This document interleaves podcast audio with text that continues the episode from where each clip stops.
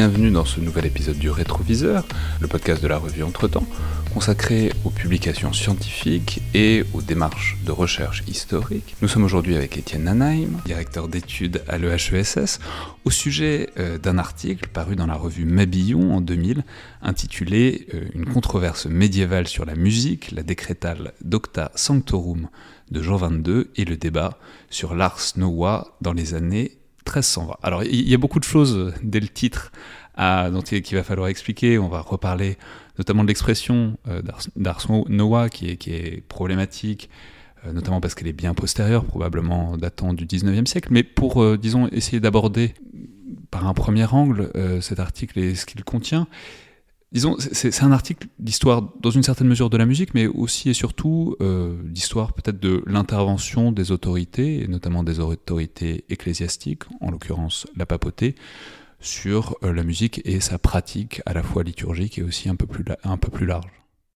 Oui, on peut dire que c'est un article sur l'histoire de la musique, à condition de comprendre que le statut de la musique euh, au XIVe siècle n'est absolument pas celui que nous, on peut connaître et imaginer quand on parle de la musique comme social, ou bien dans la tradition classique depuis le XVIIIe siècle, ou bien de la musique euh, aujourd'hui dans la diversité de, ses manifestations populaires. C'est-à-dire que la musique dont parle ce texte, c'est en fait euh, une musique qui est profondément liturgique et qui du coup convoque euh, des questions euh, d'histoire de l'Église, des questions d'histoire du rituel, des questions d'histoire sociale des pratiques musicales, et puis aussi des questions d'histoire intellectuelle, puisque le XIVe siècle est un grand euh, siècle de réflexion sur l'écriture musicale. Et l'article essaie de mettre ensemble ces différentes dimensions pour montrer que, euh, en fait, la musique, c'est bien plus que la musique, et que si on se projette un peu dans une sociologie historique ou dans une anthropologie historique, euh, un des enjeux du travail scientifique sur la musique dans des périodes aussi anciennes, c'est de mesurer justement l'écart avec nos catégories euh, modernes dans le travail sur euh, la musique et sur le son. Ouais, alors c'est un article qui parle de alors la musique comme toute forme artistique, comme comme toute production culturelle, et, change évidemment, elle change euh, au long de au long du Moyen Âge et notamment au XIVe siècle. Et c'est un article qui parle d'un moment d'une intervention, d'une décrétale, c'est-à-dire d'une décision, d'une réponse en fait à une question de, de Jean XXII, où il décide de statuer sur une question qui touche aux formes musicales. Alors peut-être expliquez-nous ce que sont ces formes musicales, ce que sont, ce qu'est cette évolution et ce que c'est cette notion d'ars nova sur laquelle Jean XXII décide de statuer à ce moment-là, donc en 1325-1326.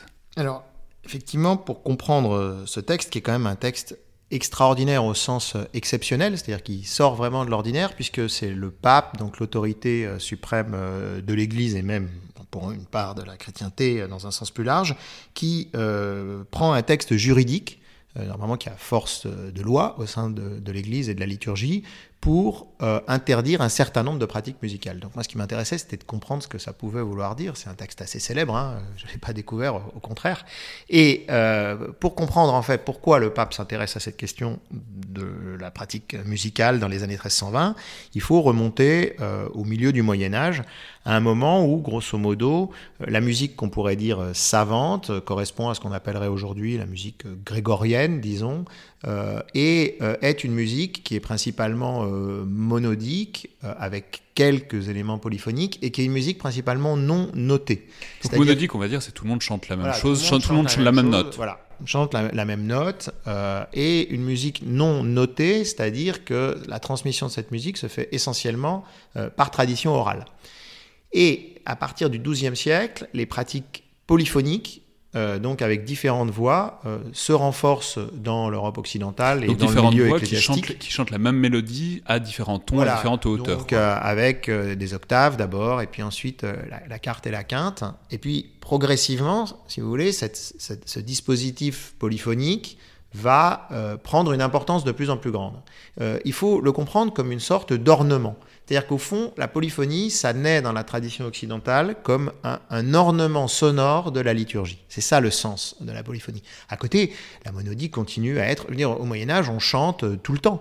Euh, et, je rappelle aussi que la musique dont on parle, c'est de la musique chantée. C'est-à-dire que la musique instrumentale, elle est tout à fait euh, mineure dans la tradition médiévale. Donc on chante tout le temps, on chante dans les travaux des champs, on chante dans les ateliers, on chante dans les églises. Et donc une, strate, je dirais plus complexe, plus spécifique de la musique, va être cette musique polyphonique et il va y avoir des lieux, alors à Limoges par exemple, dans la deuxième moitié du XIIe siècle, à Paris euh, au début euh, du XIIIe siècle avec ce qu'on appelle parfois l'école Notre-Dame, où les procédés polyphoniques se euh, complexifient et se raffinent progressivement. Mais donc par souci esthétique, par souci d'ornementer ce qui, est, ce qui est la liturgie, c'est-à-dire ce qui est le, déroulement de la messe chantée. Quoi. Alors un souci esthétique dans la mesure où c'est un souci liturgique et théologique, c'est-à-dire que c'est un ornement, il y a une esthétique médiévale, il y a un rapport au beau, mais qui n'est pas l'esthétique, euh, disons, euh, d'après la Renaissance et surtout l'esthétique du XVIIIe siècle. C'est-à-dire qu'elle n'a pas pour fin sa propre beauté, euh, elle a pour fin d'abord de participer à la célébration de Dieu. Donc cette musique polyphonique-là, elle a essentiellement donc pour fonction d'embellir la, liturgie. Et c'est toute l'histoire de la musique du XIIIe siècle. Hein. Presque toute la polyphonie du XIIIe siècle est composée pour des usages liturgiques. On commence à voir apparaître une captation par les cours et cette fonction d'embellissement et disons de sacralisation, elle peut fonctionner au profit du prince, mais disons que pour l'essentiel, c'est une musique polyphonique euh, euh, euh, d'église. Alors quel problème ça pose? Alors le problème, c'est que alors il y, a, deux problèmes. Le premier problème, c'est d'arriver à formaliser et transmettre une musique de plus en plus complexe. Et c'est là où la question de l'écriture musicale va se poser, puisque plus vous allez écrire des voix enchevêtrées, plus leur euh, transmission par une simple euh, leçon orale sera complexe. Donc euh, l'histoire de la notation musicale connaît un tournant entre la fin du XIIe et le milieu du XIVe siècle, puisque grosso modo c'est l'époque où on invente les procédés de notation proportionnelle, de hauteur des sons et de longueur des sons qui sont encore les nôtres aujourd'hui. Et puis il y a un phénomène dialectique, puisque plus on invente des procédés raffinés pour noter la musique, plus on peut écrire de la musique Mais, deuxième problème, cette complexification, elle a à un moment donné pour effet d'autonomiser le matériau sonore par rapport au texte qui est proféré au cours euh, de la liturgie. Oui, c'est-à-dire tant qu'on n'avait pas vraiment de manière de noter les notes, les, notes et la, mélodie étaient dépendantes de la prosodie, c'est-à-dire des, mots, c'était en quelque sorte euh, compris dans les mots la manière dont on, on, allait pouvoir les déclamer. À partir du moment où on peut noter euh, la musique, on peut s'éloigner un peu plus de, du texte. C'est ça. L'essentiel de la musique liturgique au Moyen Âge central est une musique qui a une parenté, disons, avec euh, la poésie épique, c'est-à-dire qu'en fait il s'agit d'une forme de déclamation, mais où la, la, la, la, chose sonore est toujours au service de la compréhension du texte. Donc en fait on embellit le texte, mais pour le souligner et pour le faire comprendre. En revanche, à partir du moment où euh, la, polyphonie va autonomiser les effets purement sonores, ben, petit à petit, euh, l'intérêt musical va prendre le pas sur la communication euh, langagière. Et donc, le texte va être de moins en moins compréhensible. On va se retrouver face à des compositions qui seront musicalement tellement complexes que finalement les syllabes vont être distendues, que euh, la grammaire de la phrase va être mise au second plan par rapport à la dynamique proprement mélodique. Et c'est là-dessus euh, que dès le XIIIe siècle, euh, les plaintes d'un certain nombre d'ecclésiastiques se font entendre. C'est-à-dire qu'on a, des témoignages qui disent euh, c'est sympa votre nouvelle musique, mais on n'y comprend plus rien. Et ça, c'est un problème parce que la musique dans l'Église, c'est destiné à faire mieux comprendre aux fidèles. Mais alors, du, coup, on comprend bien l'intérêt qu'a le pape à statuer là-dessus. Mais est-ce que c'est un gros problème? Est-ce que c'est une grosse controverse? Et à travers ça, à travers cette question, se pose aussi la question de comment vous y êtes arrivé, vous, à ce problème et à avoir envie de le traiter, de l'analyser. C'est-à-dire, est-ce que c'est une grosse controverse? Est-ce que c'est une controverse comme il y en a beaucoup? Et comment est-ce que, en quelque sorte, vous êtes tombé dessus? Et est-ce que vous avez eu envie de la clarifier? Alors, est-ce que c'est un gros problème? C'est toujours une question, euh, disons, de, taille de l'objet historique qu'on étudie. C'est-à-dire que Jean XXII, dans sa vie, a eu beaucoup de problèmes beaucoup plus graves que celui de statuer. Donc, je veux dire, Jean XXII, c'est un pape extrêmement important du XIVe siècle. Il fait la guerre en Italie, euh, il brûle un certain nombre de gens, euh, il réforme les finances de l'Église. Bon, la musique, ça rentre et je le dis en, riant, mais en réalité, c'est aussi un élément de la réforme de l'Église pour lui. C'est-à-dire qu'il faut voir que Jean XXII est un pape réformateur dont les interventions visent à rétablir une certaine forme d'ordre euh, ecclésiastique. Et donc, c'est pas du tout par hasard s'il intervient euh, sur la musique. En revanche, ce n'est pas un sujet mineur et on a suffisamment de témoignages documentés de plaintes d'ecclésiastiques de l'Angleterre à l'Italie, passant par la France euh, pour la deuxième moitié du XIIIe et le premier XIVe siècle, pour savoir que ça a représenté un problème.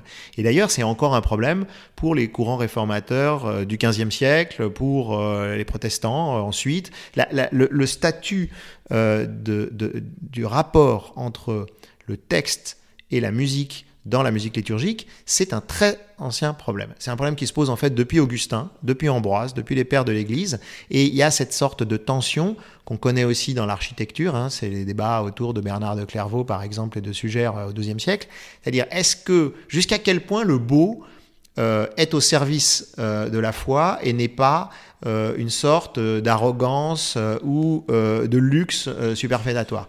Donc euh, c'est un débat qui a un sens dans euh, une vision euh, millénaire du rapport de l'Église à un certain nombre de productions symboliques.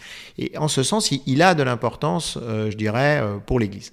Mais là où il a surtout de l'importance, c'est pour l'histoire musicale et l'histoire de la théorie musicale et pour son historiographie. Parce que si je suis tombé sur ce texte, c'est parce que, euh, en fait, alors je pense que la première fois que j'ai lu euh, quelque chose sur ce texte, c'était dans le livret qui accompagnait euh, un des grands disques de l'ensemble Organum de Marcel Pérez, euh, qui est le disque euh, consacré à ce qu'on appelle le Codex Chantilly, c'est-à-dire un manuscrit aujourd'hui conservé au, au, château de Chantilly, euh, qui note des compositions qu'on appelle parfois de l'ars subtilior, de la fin du XIVe et du début du XVe siècle. Donc vous y êtes arrivé par la musique, par l'intérêt pour la musique J'y suis arrivé parce que effectivement je, je connaissais l'existence de, de, de, ce texte, mais ce qui m'a frappé quand j'ai lu les premières, la base de la bibliographie autour de ce texte, par exemple Jacques son histoire classique de la musique au Moyen Âge 1950, euh, c'est que la lecture de cette décrétale était très fortement euh, orientée par euh, les conflits esthétiques,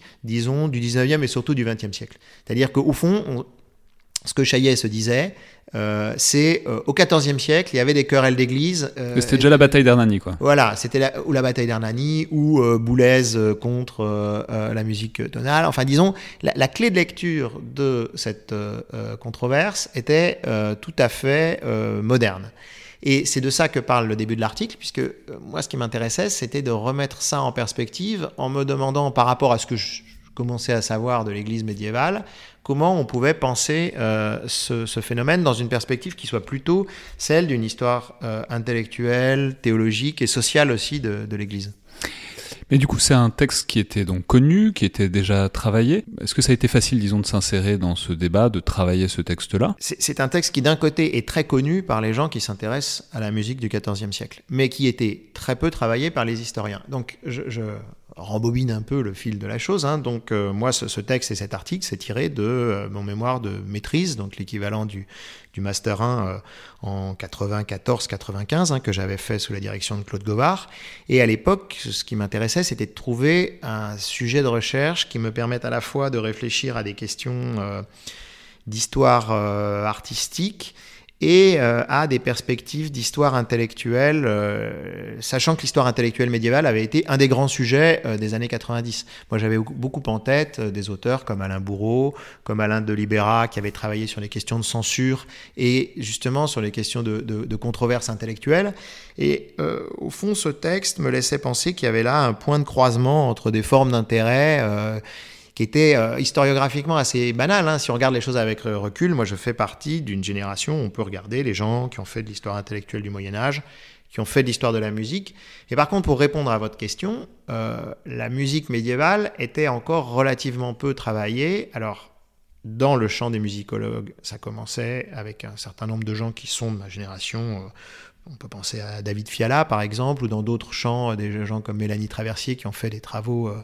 Et puis dans le champ de l'histoire médiévale, euh, le sujet musical était très très secondaire. C'est-à-dire qu'il y a très peu de gens qui s'intéressaient à ça, alors qu'il y avait pas mal de sources. Donc il y avait un effet d'aubaine hein, de mon côté. Je me suis dit, voilà un sujet intéressant sur lequel je pourrais essayer de réfléchir. Oui, mais du coup, c'est, enfin, donc c'était sous la direction de Claude Guevard. C'est vous qui l'avez apporté à Claude Guevard ou est-ce que, enfin, c'est-à-dire comment ça s'est passé quand on propose un sujet comme ça qu'on que vous avez trouvé vous-même, est-ce qu'elle a sauté tout de suite dessus? Est-ce qu'elle le connaissait? Alors, moi j'étais à l'époque étudiant euh, à l'école normale supérieure de Fontenay-Saint-Cloud, donc euh, au cours de ma licence, l'équivalent du L3, j'avais réfléchi un peu, j'avais pris des conseils auprès de mes enseignants, hein, qui étaient euh, Jean-Louis Biget et Patrick Boucheron, donc je leur avais dit que je voulais travailler sur ce genre de choses. J'en ai beaucoup parlé aussi avec un ami qui connaissait bien mieux la musique médiévale que moi à l'époque et qui est devenu médiéviste aussi, qui est Benoît Grévin, et en fait qui avait déjà un certain nombre de disques et de livres sur la musique du XIVe siècle, donc ça m'a permis d'y réfléchir. Et puis un jour, j'ai pris rendez-vous avec Claude Govard et je lui ai dit voilà, je voudrais travailler sur la musique. Alors, euh, Claude Govard, ces questions d'histoire intellectuelle et d'histoire de l'Église, c'était pas le centre de son intérêt.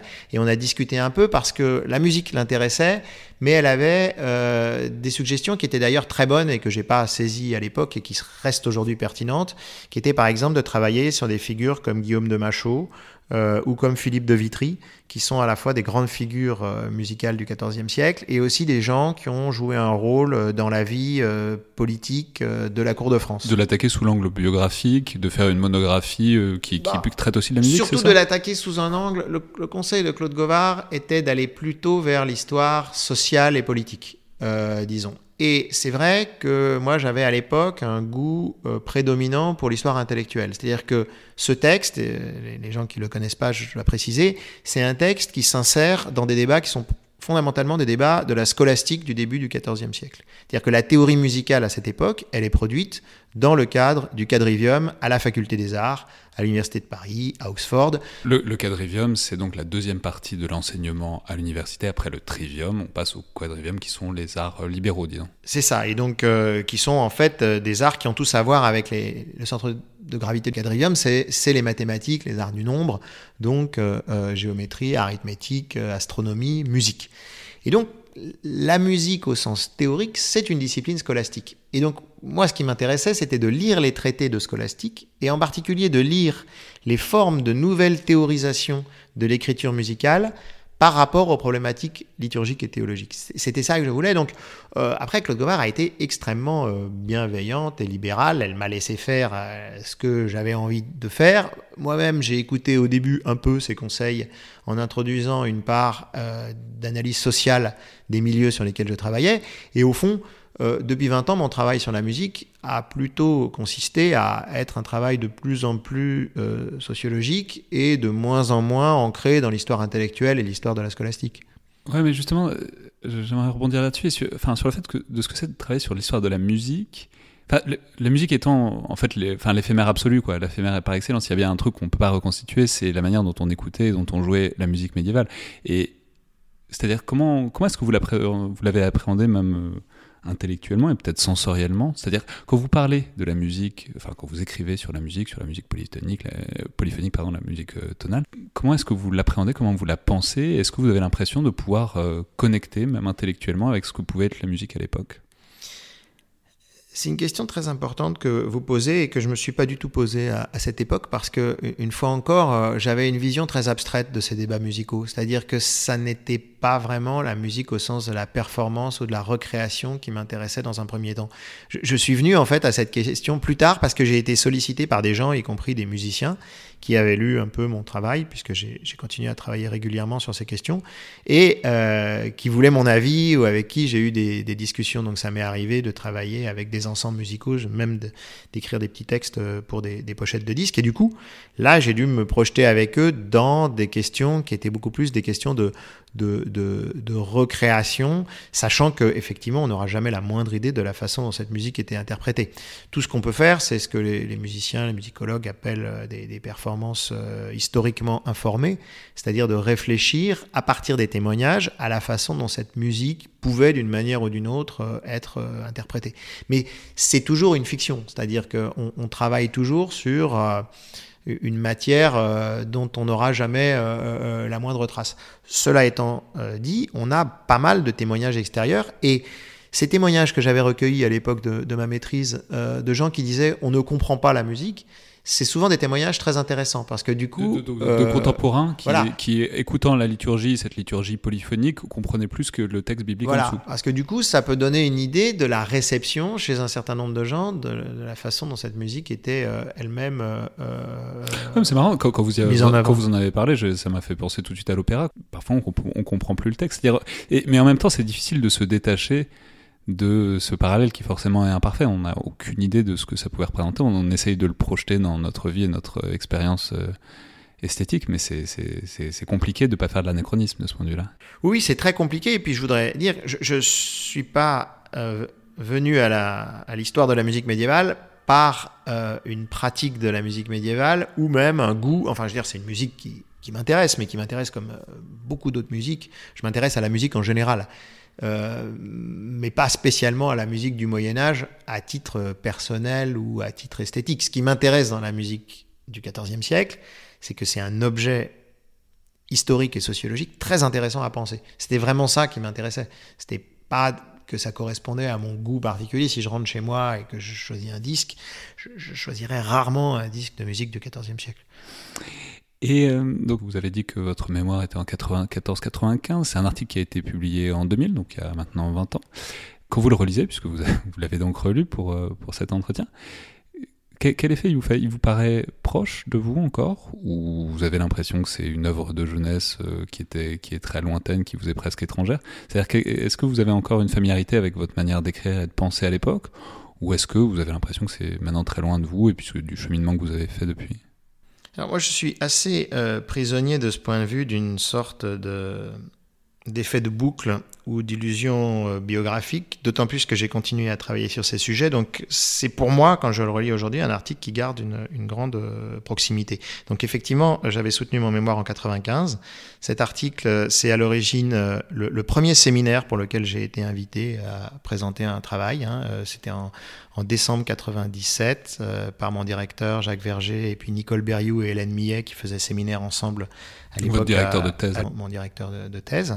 Donc j'ai présenté ce travail, euh, j'étais en dernière année à, l'ENS. Et puis l'année suivante, j'ai commencé ma thèse et euh, j'en ai parlé à Hélène Millet et Nicole Berriou, qui étaient proches de la revue Mabillon à l'époque, qui devaient être au, comité de rédaction déjà, en leur disant que je voulais soumettre euh, la version sortie de ce séminaire. Donc j'en ai fait un article, je l'ai soumis par une voie parfaitement normale, il y a eu des évaluations anonymes, on m'a fait des remarques, et puis le papier est sorti en, 2000. Donc pour moi, c'est un, papier qui a, cette histoire-là, c'est un des, des, premiers, ça doit être le, troisième article que je, je publiais à ce moment-là. Euh, c'est un article qui est important parce que j'ai continué à travailler, continué à réfléchir. Alors évidemment, il y a des tas de choses qui vont pas hein, dans ce texte, il y a des petites choses que je corrigerai, il y a eu beaucoup de travaux dessus, il y a des choses que j'ai complètement laissées de côté. Euh, mais pour moi, ça reste un article euh, qui m'intéresse euh, parce que j'y ai développé pour la première fois des choses que j'ai retravaillées assez souvent, à la fois hum, empiriquement sur la musique et puis stylistiquement sur la manière d'écrire euh, l'histoire. C'est-à-dire que par exemple, euh, c'est un article qui part avec euh, une exergue qui est empruntée à Cocteau et qui raconte le chaos au théâtre des Champs-Élysées lors de la création du Sacre du Printemps en 1913. Alors ça, par exemple, c'est pour moi intéressant dans la question du rapport entre l'histoire et les témoignages littéraires et la littérature. Parce que c'est pas une exergue juste pour faire joli. C'est-à-dire que très souvent, euh, le fait qu'on ait tous des lectures euh, littéraires nous donne envie de faire les malins avec ça. C'est marrant d'ailleurs parce que vous, vous en parliez tout à l'heure, c'est l'idée qu'il y a une grande concordance temps, et effectivement, il y a cette exergue, et puis après, vous la laissez un peu de côté, et c'est comme si c'était une clé euh, au lecteur de s'approprier. Mais ensuite, vous partez vraiment sur un truc de scolastique médiéval. C'est ça. Mais en fait, il y a un, sous-texte, c'est-à-dire que l'exergue est là comme une sorte de, de, pierre d'attente euh, qui correspond à ce qui est dit un peu plus loin quand je cite Jacques Chaillet. Euh, justement parce que l'article euh, ensuite pose la question de l'historiographie de la musique et de la manière dont l'historiographie de la musique a été fortement conditionnée par les grands scandales musicaux du XXe siècle. Et donc en fait le sens du Sacre du Printemps, c'est ça, c'est de dire... Euh, dans les années 50, 60, 70, on lisait la décrétale de Jean 22 avec le regard euh, qui était euh, celui des, grands scandales euh, de l'esthétique du début du XXe siècle. Et donc on considérait qu'au fond, c'était un peu comme le Sacre du Printemps et que les gens qui faisaient de l'Ars Nova, c'était un peu l'équivalent des modernistes du, début du XXe siècle.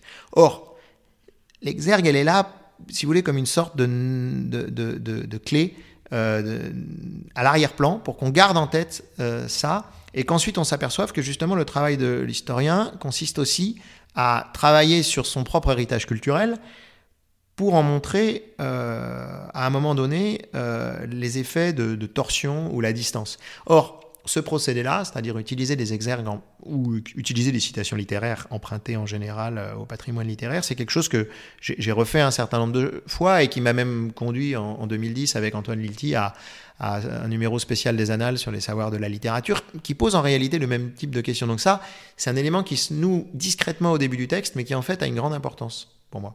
Et inversement, si on va à la fin du texte, c'est un texte qui se finit avec euh, une discussion de des textes de Max Weber dans la sociologie de la musique, où il y a quelques pages sur la musique médiévale, qui sont des pages extrêmement importantes et qui sont euh, une des premières discussions approfondies que je mène avec la tradition de, la sociologie historique et qui reste pour moi un élément central. C'est-à-dire que le, dialogue entre histoire et sociologie, euh, dans, le, dans cet article, j'utilise aussi euh, Alvax, Bourdieu. Alors plutôt dans les notes, parce que je ne voulais pas en faire un élément, disons, central du, du raisonnement, mais si on lit les notes, on voit qu'en fait, à l'arrière-plan, il y a une discussion qui est euh, sociologiquement assez précise avec euh, un texte d'Alvax en particulier et un texte de Weber.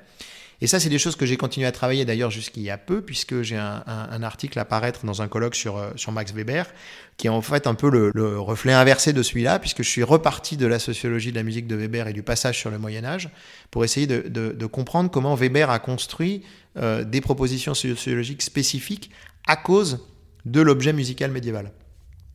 Très bien. Merci beaucoup, Étienne Anaheim. Merci à vous. Donc je rappelle le titre de l'article, donc une controverse médiévale sur la musique, la décrétale Docta Sanctorum de Jean XXII, et le débat sur l'Ars Nova dans les années 1320 qui est paru dans la revue Mabillon en 2000.